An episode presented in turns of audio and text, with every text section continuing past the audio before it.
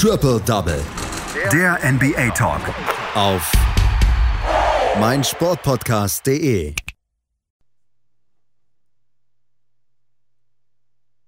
Der Titelverteidiger ist draußen. Die Los Angeles Lakers haben in der ersten Runde der NBA Playoffs gegen die Phoenix Suns mit 4 zu 2 verloren.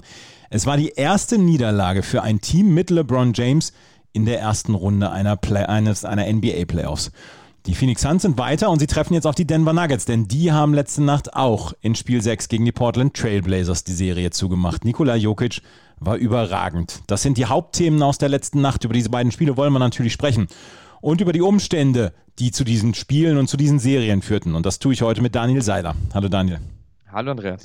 Ja, die Suns haben gegen die Lakers die Serie mit 4 zu 2 gewonnen. Die Lakers waren das ganze Jahr über verletzungsgeplagt. Jetzt in Spiel 6 war es fast traurig mit anzugucken, wie sich Anthony Davis, wie es Anthony Davis versucht hat im ersten Viertel, aber dann irgendwann nicht mehr konnte. Und ohne einen fitten Anthony Davis und ohne einen zu 100% fitten LeBron James war für die äh, Los Angeles Lakers kein Kraut gewachsen. Ja, das kann man auf jeden Fall darauf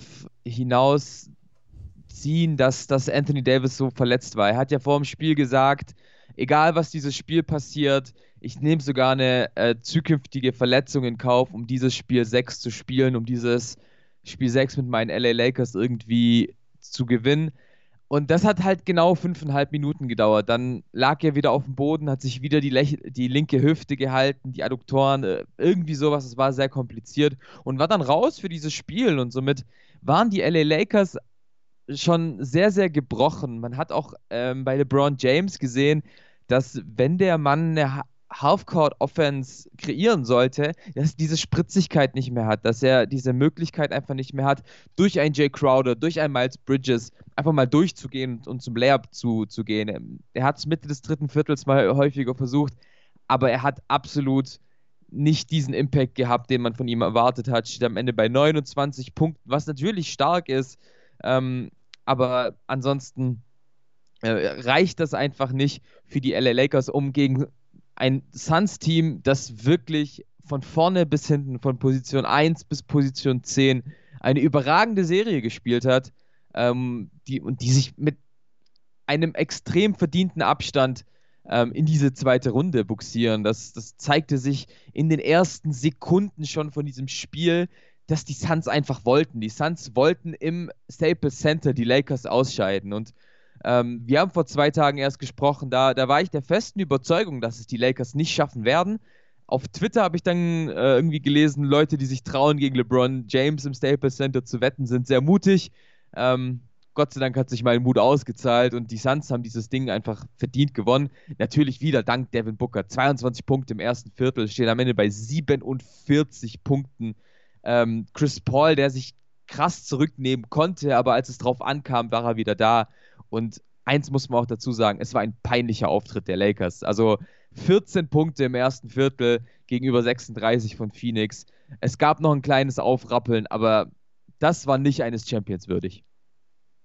36 zu 14 ging das erste Viertel, du hast es gesagt, für die Phoenix Suns aus. Jake Crowder war ja gleich sehr heiß aus der Kabine gekommen. Der war einer, der so ein bisschen Kritik einstecken musste in den ersten vier Spielen, weil er nicht viel getroffen hat. Jetzt in Spiel 5 und Spiel 6 war er dann da. DeAndre Ayton, heute eher versteckt gewesen, ähm, hat in 32 Minuten gar nicht so richtig viel Impact gehabt. Dafür hat er das in den ersten fünf Spielen gehabt. Aber Devin Booker ist halt heute Nacht wirklich heiß gelaufen. Du hast es gesagt, 47 Punkte Playoff-Karriere-High für Devin Booker. Es ist seine erste Serie in, der, in den NBA-Playoffs. Er war vorher nie in den Playoffs und ähm, ja, es war insgesamt eine sehr, sehr gute Leistung. Chris Paul hatte sich zwischendurch wieder an der Schulter wehgetan, konnte dann aber wieder zurückkommen und hat am Ende ja so ein bisschen mit den, mit den Assists dafür gesorgt, dass die Phoenix Suns in der Phase, wo es dann nochmal eng wurde, wo sie nur noch 10, 12 Punkte vorne waren, dass er da nochmal Ruhe reingebracht hat mit Pässen auf Cameron Johnson, mit Pässen auf Jay Crowder, die dann die entscheidenden Dreier dann reingemacht haben.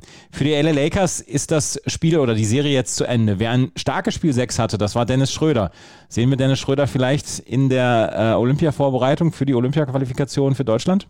Ja, ich hoffe doch. Ich hoffe doch, dass sich Dennis Schröder diese Quali in Split äh, annehmen wird, weil die deutsche Mannschaft braucht ihren Point Guard, die deutsche Mannschaft braucht ihren Anführer in dieser schweren Gruppe, wo es dann natürlich äh, im Kampf mit den heimischen Kroaten darum geht, äh, die, die Gruppe zu gewinnen und dann die Qualifikation für Olympia fertig zu machen. Jetzt hat er ja mehr Pause, als er sich eigentlich ähm, auf den Kalender geschrieben hat. Deswegen denke ich schon, dass er mitreisen wird nach Split und dann hoffentlich die deutsche Mannschaft ähm, zur Olympia führt.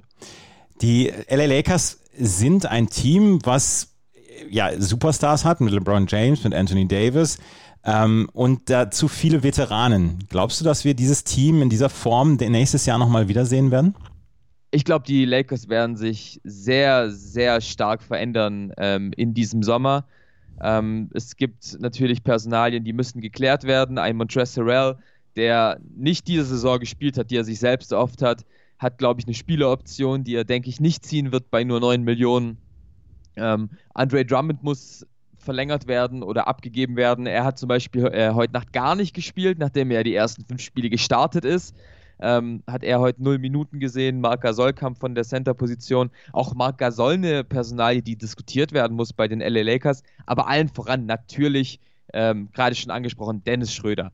Der geht ähm, in eine unrestricted Free Agency, das heißt, er darf überall unterschreiben für jegliches Geld, das er haben will.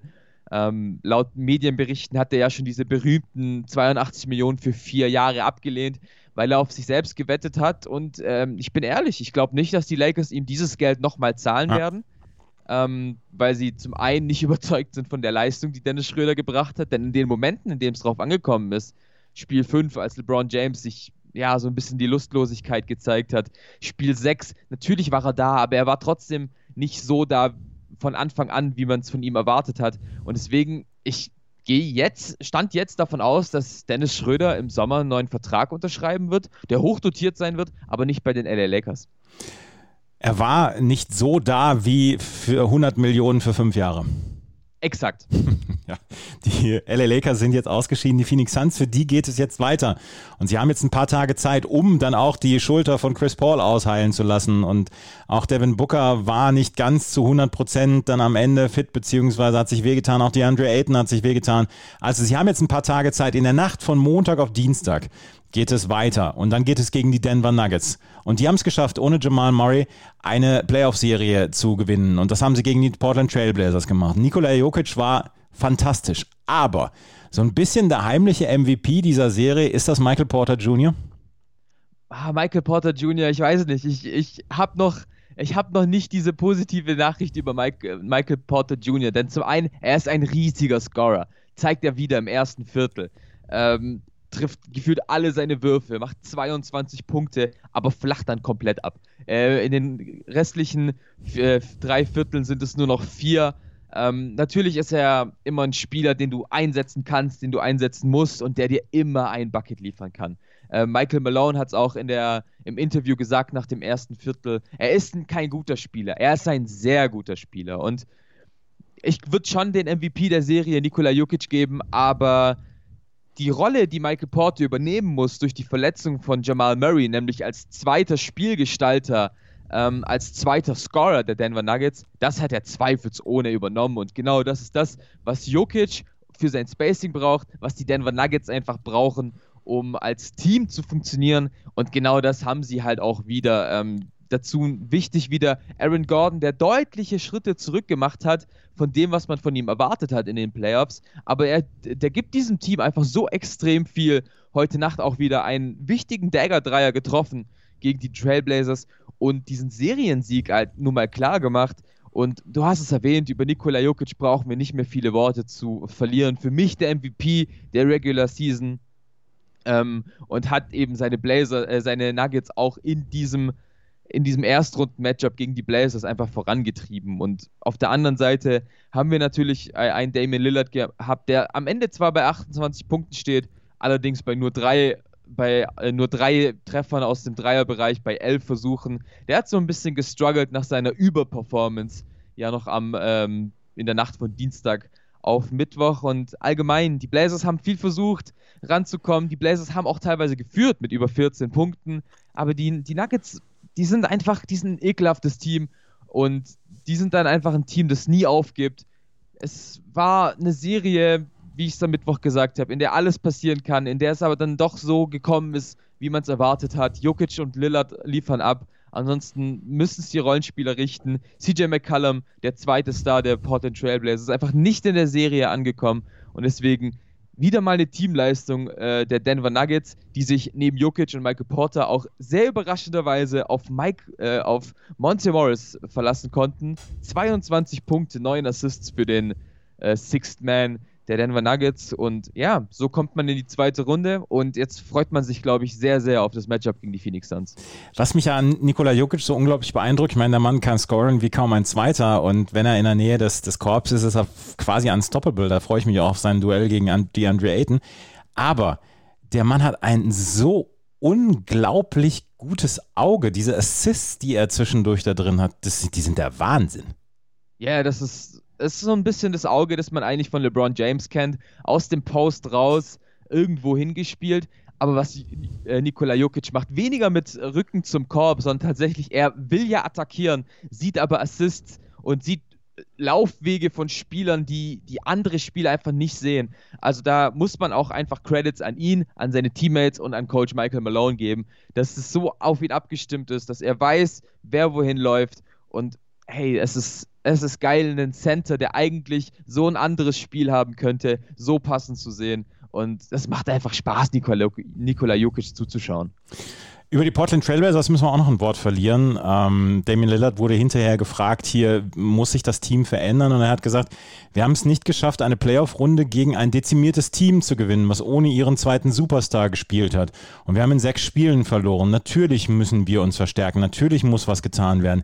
Damian Lillard war nicht so richtig amused und ähm, ich glaube, da ist, da ist eine ganze Menge Arbeit für die Portland Trailblazers in der, Off in, in, in der Offseason, weil Terry Stotts ist ja auch noch nicht ähm, unter Vertrag für die nächste Saison anscheinend. Ja, das war sehr, sehr enttäuschend, was äh, Damian Lillard da quasi in diesem Interview oder sehr enttäuscht, wie Damian Lillard in diesem Interview geklangen äh, hat. Und ja, ich sehe es tatsächlich ähnlich wie er, denn bei den Portland Trailblazers läuft schon viel richtig. Man hat einen Superstar, der Jahr für Jahr auf einem MVP-Level performen kann.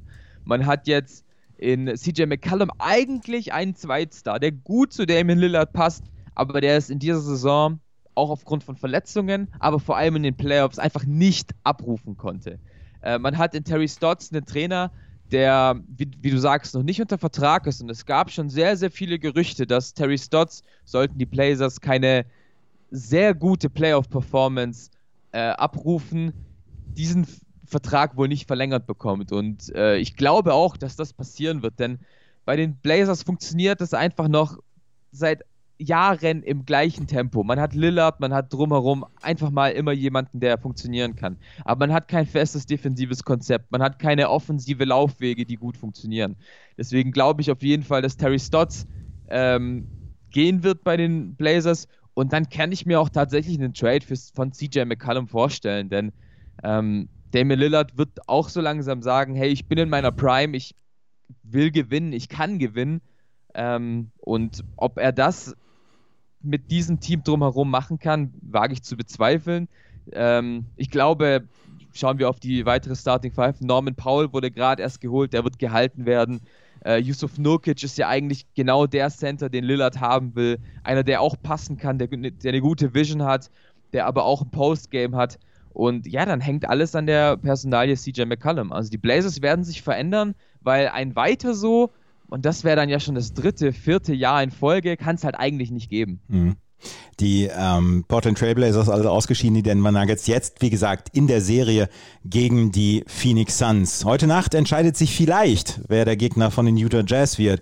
Die LA Clippers äh, müssen nach Dallas und die Dallas Mavericks haben Matchball, nachdem Luka Doncic ja hier äh, wie ein Wahnsinniger spielt in dieser Serie und dann ja auch ganz, ganz viel spielen muss, haben die Dallas Mavericks jetzt die Chance. Was glaubst du? Gibt es äh, ein Spiel 7 oder haben wir hier Spiel 6 Ende?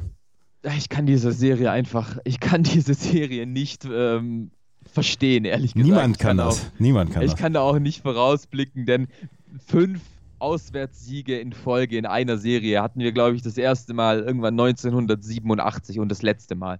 Ähm, die Dallas Mavericks haben alle Mittel, um die LA Clippers zu schlagen. Die LA Clippers haben eigentlich noch viel, viel mehr Mittel, um die, LA, äh, um die Dallas Mavericks zu schlagen.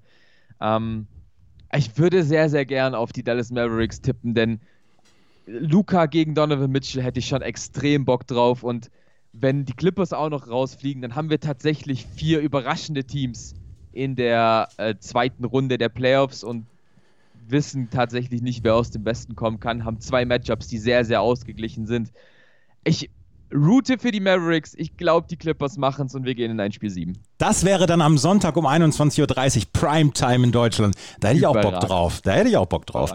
Ähm, über eins möchte ich noch gerne mit dir sprechen. Wir haben eine sehr kurze Offseason gehabt vor dieser Saison. Wir hatten ja letztes Jahr die Bubble. Drei der vier Teams aus den Halbfinals in den letzten, im letzten Jahr, Miami, Boston und die Lakers, sind schon ausgeschieden. Wir haben Anthony Davis, der verletzt ist. Wir haben LeBron James, der eine Zeit lang verletzt war. Wir haben Jamal Murray, der verletzt ist. Wir haben diverse Verletzungen, auch Luka Doncic etc.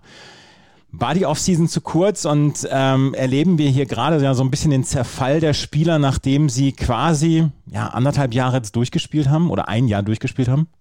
Absolut. Also der, der Aussage gibt es da nicht mehr viel ähm, hinzuzufügen. Wir haben die kürzeste Offseason jemals gehabt. Ich meine, bei den Lakers waren es 70 Tage, äh, irgendwie plus minus 1, 2.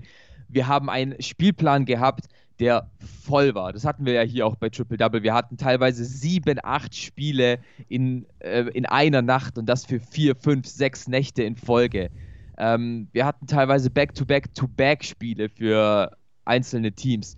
Und diese Saison, die zerrt einfach an der Regeneration der Spieler, denn da gibt es überhaupt keine Chance. Dadurch, dass es eben weniger Spiele waren, zählt das einzige, äh, einzelne Spiel wieder mehr und die Spieler mussten mehr Minuten gehen. Ähm, deswegen, natürlich macht der Körper irgendwann schlapp. Man kann eben nicht mehr sagen, wir, wir ruhen uns aus. Und deswegen hoffe ich, dass wir keine Langzeitfolgen sehen und dass die Offseason in diesem Jahr wieder ein bisschen länger sein wird und die Spieler richtig regenerieren können, weil natürlich diese Verletzungen sind einfach, ähm, ein, einfach eine negative Folge von diesem überpackten Spielplan. Survival of the Fittest so ein bisschen dann jetzt in den NBA-Playoffs vielleicht. Ja, und im Endeffekt sind es dann natürlich auch einfach Sachen, in denen man Glück hat oder in denen man kein Glück hat. Also LeBron James, er fällt auf, ähm, Solomon Hill fällt auf seinen Knöchel und LeBron James ist, ist raus. Auf der anderen Seite wird LeBron James auch einfach älter. Es ist seine, zwei, es ist seine zweite große Verletzung in den letzten drei Jahren. Ähm, Joel Embiid hat sich ja nicht unbedingt verletzt, weil er nicht auf seinen Körper geachtet hat. Aber im Endeffekt hoffe ich einfach, dass es eben nicht Survival of the Fittest sein wird und nicht das Team gewinnen wird, was einfach am wenigsten Verletzte hat, sondern dass sich wirklich irgendein Team durchsetzt in einem geilen Finals-Matchup, ähm, wo die besten zehn Spiele gegeneinander spielen können. Hoffen wir drauf. Wir werden nächste Woche wieder darüber sprechen, über die Spiele vom Wochenende, beziehungsweise dann auch schon mal auf die Conference Semifinals äh, vorausschauen. Das war Daniel Seiler mit seinen Einschätzungen zu den beiden Serien in der letzten Nacht. Die Denver Nuggets und die Phoenix Suns gewinnen beide in sechs und spielen jetzt gegeneinander. Danke, Daniel. Danke auch. Schatz, ich bin neu verliebt. Was? Da drüben. Das ist er. Aber das ist ein Auto. Ja, eben. Mit ihm habe ich alles richtig gemacht. Wunschauto einfach kaufen, verkaufen oder leasen. Bei Autoscout24. Alles richtig gemacht. Triple Double Der NBA Talk. auf meinsportpodcast.de. Schatz, ich bin neu verliebt. Was? Da drüben. Das ist er. Aber das ist ein Auto. Ja, eben. Mit ihm habe ich alles richtig gemacht. Wunschauto einfach kaufen, verkaufen oder leasen. Bei Autoscout24. Alles richtig gemacht.